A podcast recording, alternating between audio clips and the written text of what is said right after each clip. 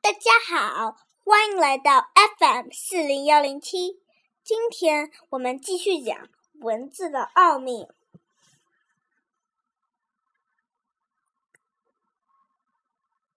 我们刚才讲到了“重”，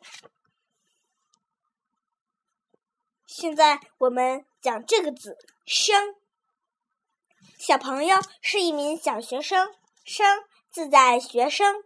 一词中指正在学习的人，但它的最初含义却表示却是描绘植物在地面初始生长的情形。甲骨文中“生”的整个字形，就像地面上刚长出来的一株幼苗。下面一横代表泥土，上面向两边斜神的笔画代表破土而出的叶芽，中间的一点可以看作是种子的皮壳到经文。生字中间的这一点拉长为一横，小篆时，生字开始走向线条化。隶书原词写成生，后一直沿用。字形基本没有再发生变化，但在字体演变中，“生”的含义却有了扩展，不再单纯指植物的萌发和生长，它还引申为活的、不熟悉的、不成熟的、制作、点燃等。如生命、生克、生瓜、生产、生活等，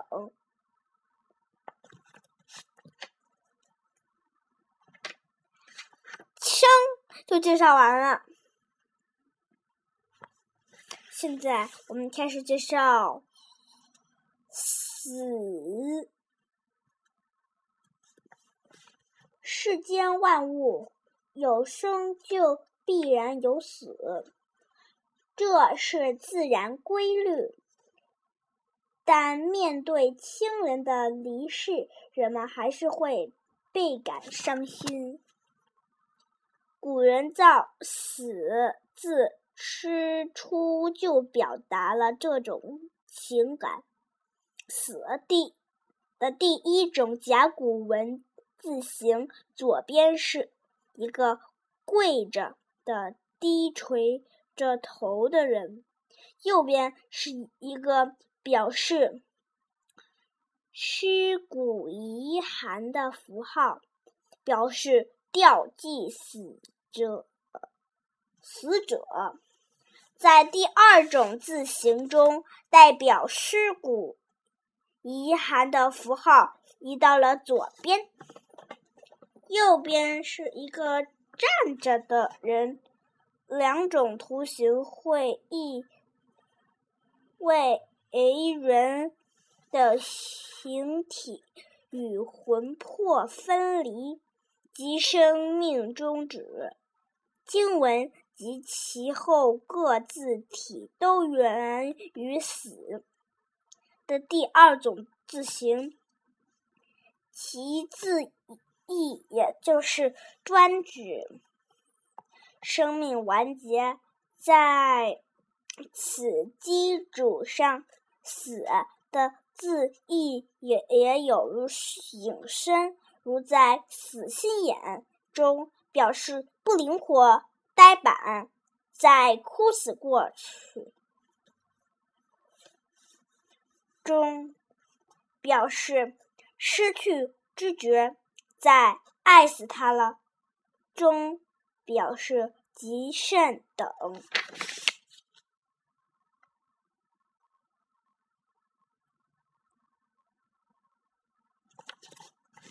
做，第三个字啊，死讲完了。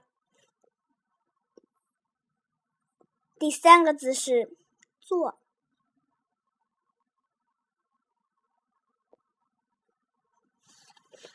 休息。或与人交谈时，我们的古人常常席地而坐，坐时两膝着地，臀部压在脚跟上。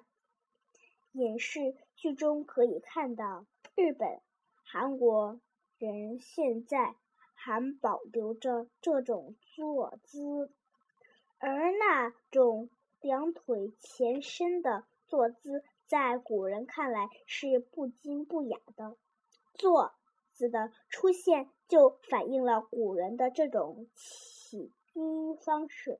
在甲骨文中，“坐”字描绘的就是一个人跪在坐，一个人跪坐在席子上的图形。到金文小篆时，“坐”的字形发生大的变化，成为两人相。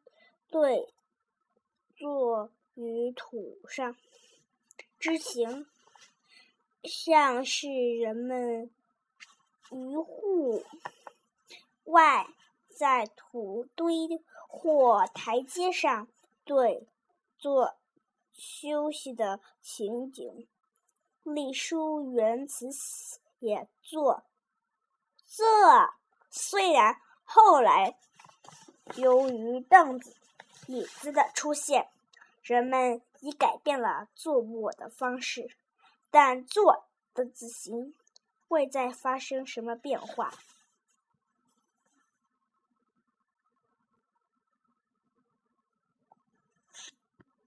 好，第三个字呢，也就讲完了。